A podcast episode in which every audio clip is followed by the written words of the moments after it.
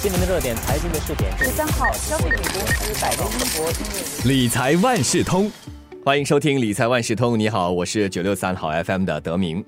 这一期我们来说说对冲基金 （hedge funds）。有些人会想到神秘高端但收益很高的金融机构。也有人会记得，在二零零八年对冲基金的高风险投资行为，也正是因为当年的这种投资行为，将全世界推向金融危机深渊的其中一个原因。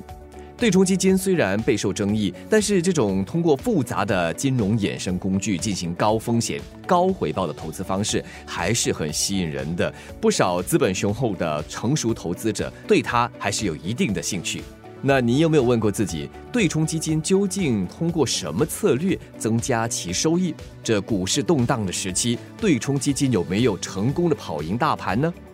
这一期的理财万事通，我们就请华文媒体集团新闻中心财经组高级记者刘崇宇，就针对这几个问题来谈一谈对冲基金。崇宇你好，德明你好，大家好。首先，请崇宇为大家介绍一下对冲基金的背景，而且也说一说它有哪些特征。对冲基金 （hedge fund） 其实是一种另类投资，就是 alternative investment。对冲的目的原本是为了降低投资风险，但对冲基金采用的策略却是借助各种衍生工具，就是 derivatives，来追逐超凡的投资回报。因为能在熊市中赚钱，表现比大盘出色，再加上明星经理的投资传奇故事。对冲基金曾经备受投资者青睐。正因为对冲基金风险很大，所以一般投资者是无法接触到这类型投资方式，是这样吗？相对单位信托基金，对冲基金采用的策略和杠杆特色更为复杂，更高风险，也更不透明。此外，投资者承担的费用框架、面对的撤资限制也更多。因此，对冲基金只限符合条件的个人或机构合格投资者，也就是 accredited investors，能够投资这项工具。以个人合格投资者为例子，需要具备的条件是年收入必须是三十万元或以上，净资产必须是两百万元或以上，两者其一，还得他本人愿意接受合格投资者的身份。计算净资产时，如果包含房产。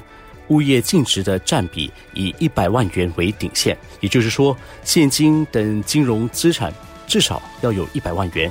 如果还想知道更多详情的话，可以上金融管理局的网页去查询。对冲基金的领域中，有一些公司通过非常大胆的投资策略，获得巨额的收益回报。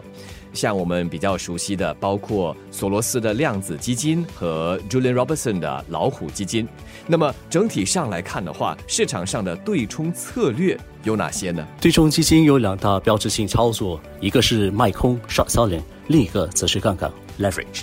因为受到的限制很少，可投资的范围很广，基金数量多达几千个，对冲策略有数十个，其中包括长短仓股票。Long short equity 相对价值套利，relative value arbitrage，还有全球宏观策略 global macro 等等。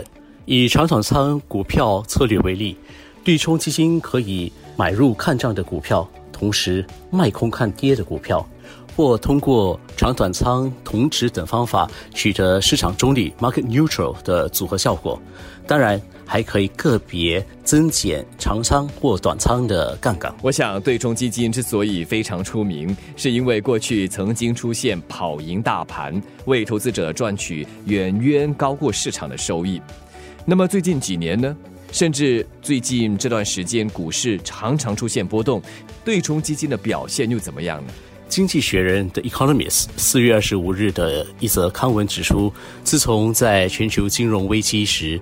蒙受巨额亏损后，对冲基金过去十年的整体表现并不是很理想。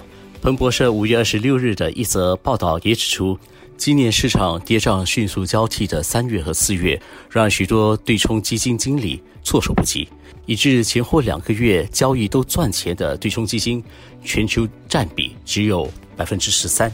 根据另类投资研究公司 Eureka Hedge 的基准对冲基金指数，在全球股市强劲表现的推动下，对冲基金四月平均增长了三点九七八千，但是代表全球股市的 MSCI 全球指数则上涨了十点四七八千。就连使用人工智能、机器学习策略的对冲基金，第一季的整体表现也仅以持平作收。这期间当然也有表现卓越、胜过大盘的对冲基金，只是花无百日红。要想在市场的不同阶段出现不同的投资契机前，先找到有望在逆境中取胜的对冲基金，又是另外一门学问了。以对冲基金最近几年的整体表现欠佳的形势来看。在接下来的日子里，特别是在这个变化莫测的市场中，对冲基金要扭转目前的颓势，还真有点难度了。这一期的理财万事通再次感谢华文媒体集团新闻中心财经新闻高级记者刘崇瑜为大家介绍对冲基金。